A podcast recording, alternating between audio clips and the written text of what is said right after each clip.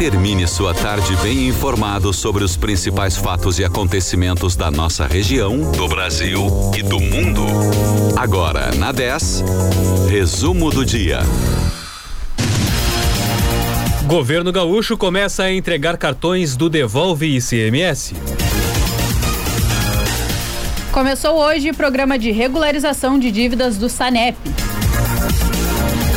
Atleta que desapareceu durante maratona é encontrado em Rio Grande. Filiação de Bolsonaro ao PL continua suspensa. 6 horas 35 minutos. Muito boa noite para você. Começa agora na 10 FM o resumo do dia dessa terça-feira, 16 de novembro de 2021. Eu sou o Douglas Dutra. Muito boa noite para você. A partir de agora você fica por dentro das principais notícias dessa terça-feira. Eu sou Francine Neves. Em Pelotas, a temperatura agora é de 21 graus. A terça-feira é de muita chuva na região sul do estado. À noite, a temperatura cai para a casa dos 16 graus. Em São Lourenço do Sul e Rio Grande, 23 graus. Começou a ser entregue hoje o cartão cidadão do governo do estado, no qual serão depositados 400 reais por ano do Devolve ICMS, além dos recursos para os cadastrados no Cade Único que tem dependentes matriculados no ensino médio da rede pública estadual, no valor de 150 reais por mês. A distribuição acontece até o dia 26 de novembro por ordem alfabética. O cronograma completo para distribuição em Pelotas você confere no nosso site, o rádio10fm.com, na aba Notícias. Em Pelotas, a entrega dos cartões será no Colégio Pelotense, das 9 da manhã até as 3 da tarde. E o usuário deve levar documento de identificação com foto e CPF. Em Rio Grande, a entrega acontece na sede da Secretaria de Desenvolvimento, Inovação e Turismo, na Rua República do Líbano, número 88, no antigo prédio do SENAC. O SANEP deu início hoje ao programa de regularização de dívidas, o RETAR uma oportunidade para os usuários negociarem seus débitos com vantagens em parcelamentos em até 300 vezes e descontos que chegam a 100% em juros e em multas. Os moradores devem estar atentos a uma das exigências para aderir ao retar. As contas de água de julho desse ano até a fatura atual devem estar quitadas. Então, só serão aceitos os parcelamentos de débitos acumulados até junho deste ano. A segunda via das tarifas desse período, se estiverem pendentes, podem ser emitidas no site do SANEP, com a data de vencimento atualizada para o pagamento. Mais informações quanto aos documentos necessários, canais de atendimento e condições de parcelamento você encontra em nosso site, em rádio10fm.com, na aba Notícias. Por volta das 5h20 da tarde de hoje, o maratonista Carlos Freitas, de 65 anos, foi encontrado com vida por uma equipe de motociclistas voluntários. O atleta desapareceu durante a realização do Extremo Sul Ultramaraton, realizado de sexta até o domingo. O percurso era de 226 quilômetros, com saída do Chuí e chegada no Balneário Cassino, em Rio Grande. Carlos estava desaparecido desde a manhã de domingo, quando perdeu contato com familiares e organizadores do evento. Segundo a Defesa Civil de Rio Grande, ele foi localizado nas proximidades do Taim e encaminhado para a base de resgate no Balneário Cassino, onde serão verificadas as condições de saúde do atleta. O Índice de Atividade Econômica IBCBR do Banco Central, considerado a prévia do Produto Interno Bruto, o PIB, registrou queda de 0,14% no terceiro trimestre de 2021, na comparação com os três meses anteriores. O PIB é a soma de todos os bens e serviços produzidos no país e serve para medir a evolução da economia. Em 2020, o PIB do Brasil registrou uma queda de 4,1%, representando a maior contração desde o início da série histórica atual do IBGE, iniciada em 1996. Para 2021, analistas de instituições financeiras projetam uma alta de 5,3%, assim como o governo. A Superintendência dos Portos do Rio Grande do Sul divulgou os resultados prévios do período de janeiro a outubro nessa terça-feira. o Porto de Rio Grande registrou o melhor período acumulado de janeiro a outubro da história do complexo. Enquanto isso, o Porto de Pelotas aumentou em 41% as movimentações em relação ao mesmo período do ano passado. Nesse período, os três portos públicos do estado, sob a administração da Superintendência, o do Rio Grande, de Pelotas e de Porto Alegre, somados com a movimentação privada do complexo do Superporto de Rio Grande, movimentaram mais de 40 milhões de toneladas. No período de 10 meses, a movimentação na cidade rio-grandina já ultrapassou a marca do ano de 2020 inteiro no complexo, que foi de 38 milhões de toneladas. O Pix, o sistema de pagamentos instantâneo do Banco Central, conjunto de novas medidas de segurança. Entre elas estão o bloqueio preventivo dos recursos em caso de suspeita de fraude, a notificação obrigatória de transações rejeitadas e a devolução de valores pela instituição recebedora em casos de fundada suspeita de fraude ou falha operacional nos sistemas das instituições financeiras. Segundo o Banco Central, os mecanismos criam incentivos para que os participantes aprimorem cada vez mais os seus mecanismos de segurança e de análise de fraude. O presidente Jair Bolsonaro afirmou ontem que espera, dentro de pouquíssimas semanas, se casar ou desfazer o noivado com o PL.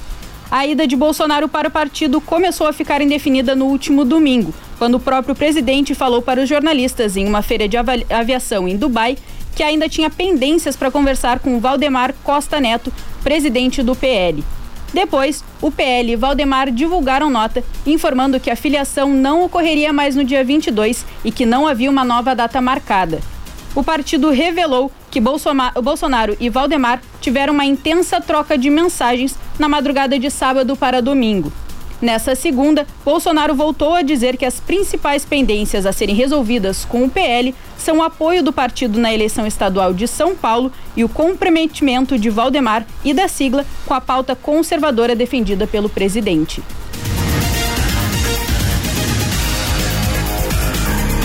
O governo federal vai enviar nesta semana ao Congresso um projeto de lei que propõe a devolução de 273 milhões de reais para o orçamento do Ministério de Ciência, Tecnologia e Inovações.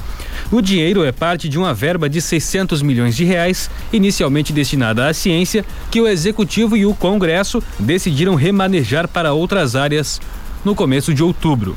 O valor que será liberado será mais de três vezes os 76 milhões de reais que o Instituto Nacional de Pesquisas Espaciais, o INPE, recebeu nesse ano, sendo o menor orçamento de sua história. O presidente Jair Bolsonaro afirmou ontem em Dubai que agora as questões do Exame Nacional do Ensino Médio, Enem, começam a ter a cara do governo.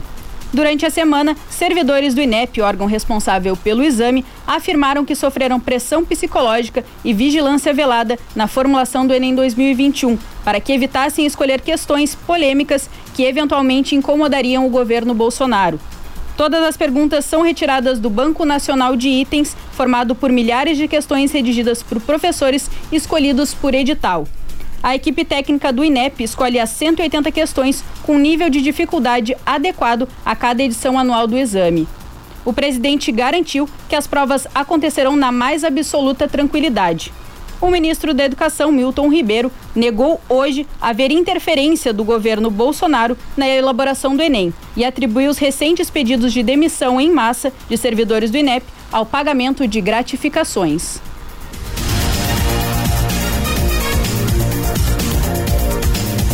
6 horas 43 minutos, em Pelotas, 20 graus a temperatura. Você está ouvindo o resumo do dia na 10 FM. E no próximo bloco você vai saber: Brasil ultrapassa Estados Unidos no número de vacinados.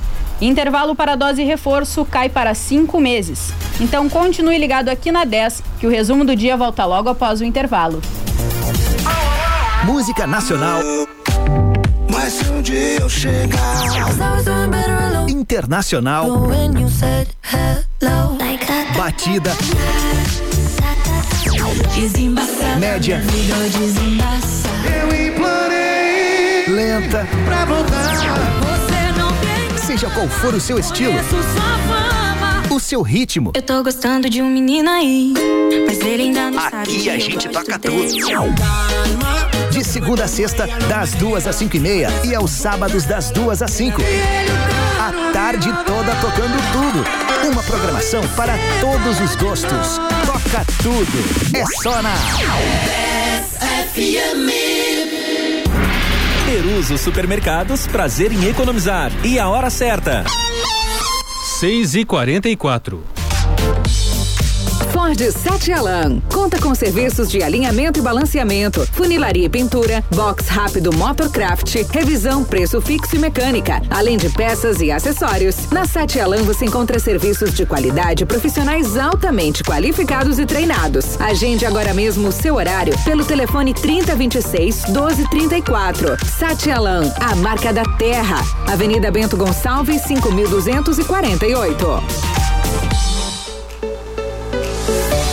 Nessa Ultra Friday ficou fácil curtir seus filmes, séries e jogos por streaming com a ultra velocidade banda larga da Claro. Assine 250 mega e leve 350 mega com um ano de assinatura Discovery Plus inclusa por apenas 99 com 99 por mês. É mais velocidade em sua internet. Acesse claro.com.br ou ligue 0800 720 1234. Claro, você merece o novo. Oferta exclusiva Ultra Friday. Consulte condições de aquisição.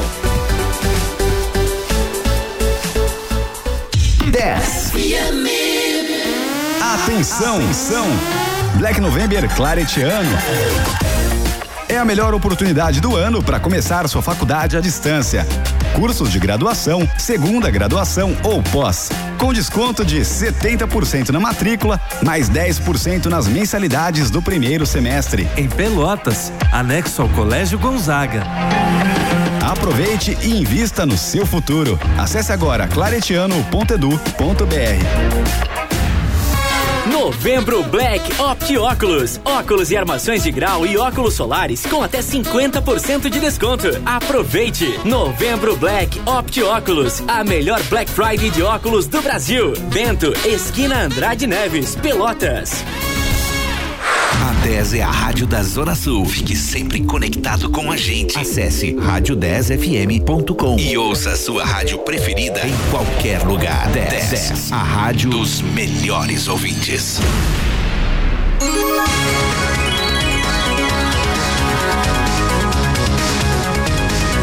Você está ouvindo Resumo do Dia.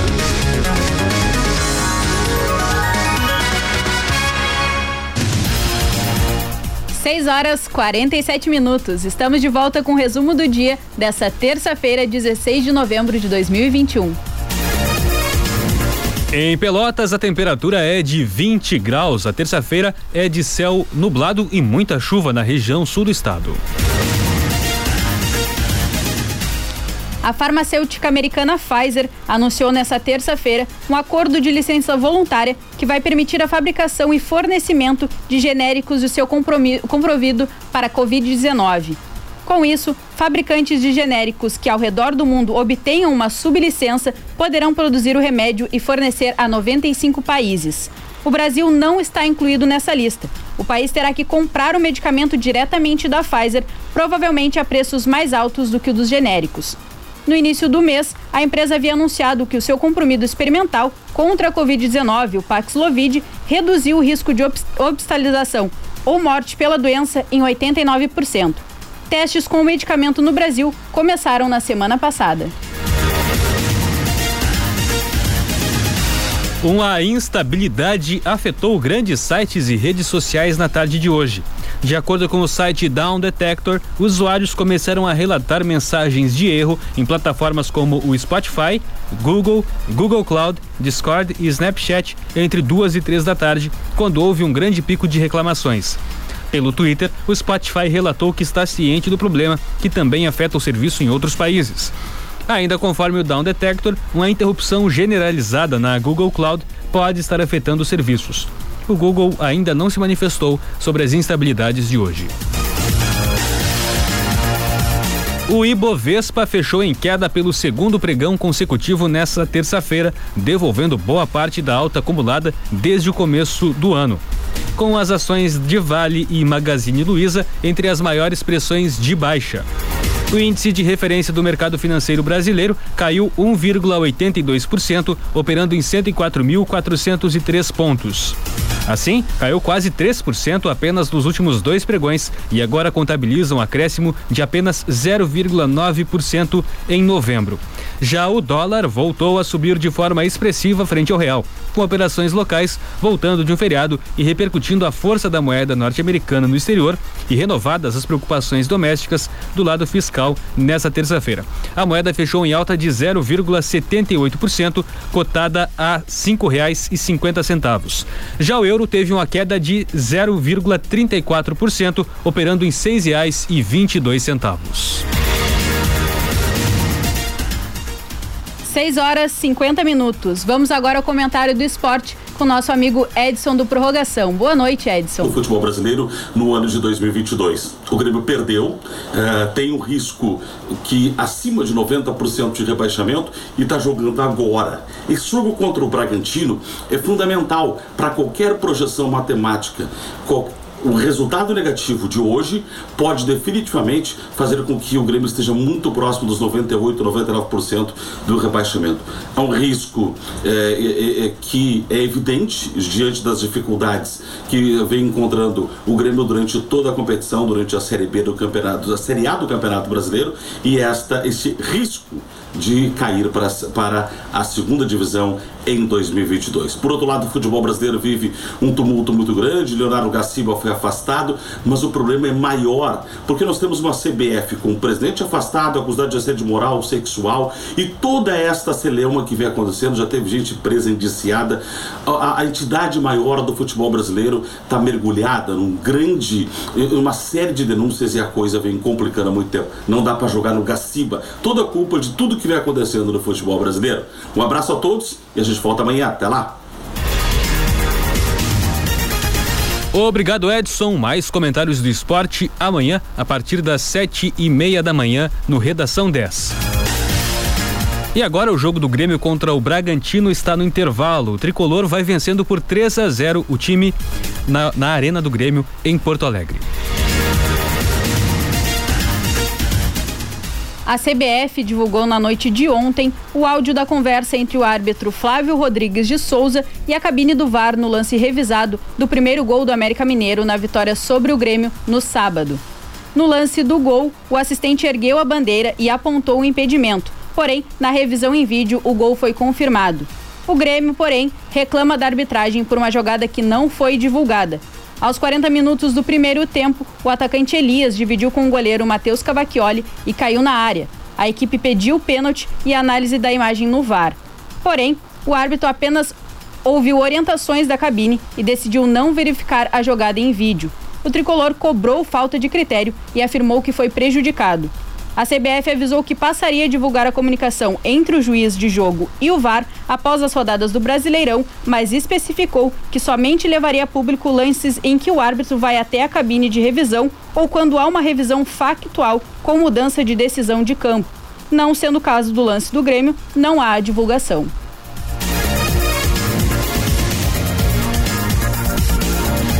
O primeiro paciente recebeu na última sexta-feira o soro anti-Covid desenvolvido pelo Instituto Butantan.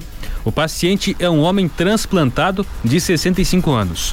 O soro produzido com plasma de cavalos, que foi aprovado para testes em maio, não substitui a, a, vacina, mas é uma possibilidade de tratamento para os diagnosticados com a doença. De acordo com o Hospital do Rim, onde o tratamento aconteceu, o primeiro paciente a receber o soro não teve nenhum efeito colateral e a resposta ao medicamento foi adequada. No total, o estudo será feito com 30 pacientes. Para receber o soro, a pessoa tem que estar com Covid leve para que, justamente, se previna uma evolução para um quadro grave da doença. Ainda não há prazo para a divulgação dos primeiros resultados. Segundo o diretor do Hospital do Rim, José Medina, em casos mais leves, a pessoa pode tomar o soro e ir para casa. Mas, por conta da idade e de possuir uma doença prévia de média gravidade, os médicos decidiram que o paciente será acompanhado no hospital. Ele está em um leito semi-intensivo, onde ficará por 28 dias sendo observado. O Brasil superou os Estados Unidos na taxa da população completamente vacinada contra a Covid-19. De acordo com dados do DataSUS, o país tem 59,9% de pessoas completamente imunizadas, enquanto os Estados Unidos têm 58,8% dos norte-americanos vacinados. O Brasil aplicou menos doses de vacina do que os Estados Unidos porque a população do país estrangeiro é maior. Segundo dados do site que compila informações mundiais da Covid-19 e está vinculado à Universidade de Oxford, 41% da população do mundo está completamente imunizada e 52% receberam ao menos a primeira dose de proteção contra o coronavírus.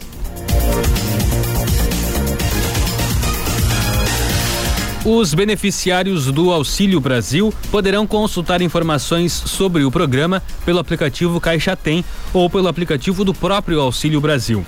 O anúncio foi feito hoje pelo presidente da Caixa, Pedro Guimarães, um dia antes do início do pagamento do benefício que substitui o Bolsa Família. A Caixa também divulgou o cronograma do pagamento. Os recursos serão disponibilizados sempre durante os 10 últimos dias úteis de cada mês, sempre de acordo com o número do NIS. Os primeiros a receberem o auxílio serão aqueles que possuem o NIS final 1. Quem já estava inscrito no Bolsa Família não precisa fazer um novo cadastro para receber o Auxílio Brasil. A migração ocorre de forma automática. Nessa primeira etapa, o valor médio do auxílio será de 218 reais. A expectativa do governo é que esse valor suba para os 400 reais prometidos no lançamento do programa. Para isso, o Planalto depende da aprovação da PEC dos precatórios, que tramita no Senado. O Ministério da Saúde anunciou nesta terça-feira a redução do intervalo da dose de reforço da vacina contra a Covid-19. O intervalo passou de seis para cinco meses após o esquema vacinal completo. Além disso, a partir de agora, a dose adicional está liberada para qualquer pessoa com mais de 18 anos. Marcelo Queiroga explicou que o Ministério não divulgará um calendário por faixa etária para tomar a dose adicional. Para essa dose reforço, o Ministério da Saúde orienta que a pessoa tome um imunizante diferente do usado no esquema vacinal. A medida não valerá de forma imediata para o Rio Grande do Sul isso porque tanto a Secretaria Estadual da Saúde quanto os municípios precisam se organizar e criar um calendário de vacinação específico. Ministério da Saúde também anunciou hoje a necessidade de doses de reforço para as pessoas imunizadas com a vacina Janssen, que previa a aplicação de uma dose única para a imunização completa. O ministro da Saúde, Marcelo Queiroga, declarou que é necessária essa proteção adicional. A secretária extraordinária de enfrentamento à Covid-19, Rosana Leite de Mello, disse que o intervalo entre uma dose e outra da Janssen será de oito semanas e que esta segunda dose começará a ser aplicada no Brasil a partir da próxima sexta-feira. Confira o cronograma de vacinação para amanhã em Pelotas. Nas UBSs da cidade, exceto as sentinelas, das 8h30 às 11 da manhã nas UBSs Fragete, Lindóia e Porto, das 8h30 até as 3 da tarde. No Laboratório Municipal, da 1h30 até as 5 da tarde e no Shopping Pelotas, das 5 da tarde até as 9 da noite. Os drive-thrus do centro de eventos não serão mais fixos nas terças e quintas, passando a ser pontuais para ações específicas de vacinação. Na quinta-feira, dia 18, haverá drive-thru no centro de eventos das 9 da manhã até as 5 da tarde para aplicação de terceira dose. Hoje foram registrados em Pelotas 66 novos casos de Covid-19 e três óbitos.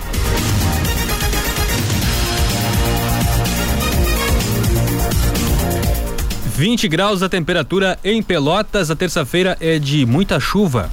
À noite, a temperatura cai para a casa dos 16 graus. Para amanhã, a previsão é de mais chuva e temperaturas entre 10 e 19 graus.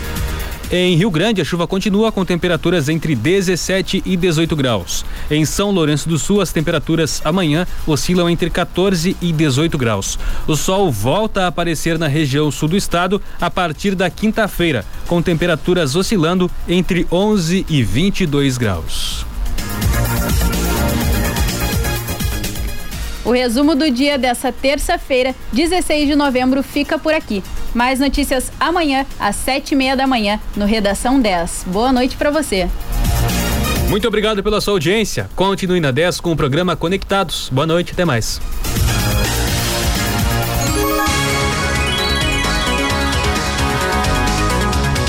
Você ouviu o resumo do dia. Em alguns minutos, este programa estará disponível em rádio10fm.com e nas plataformas digitais.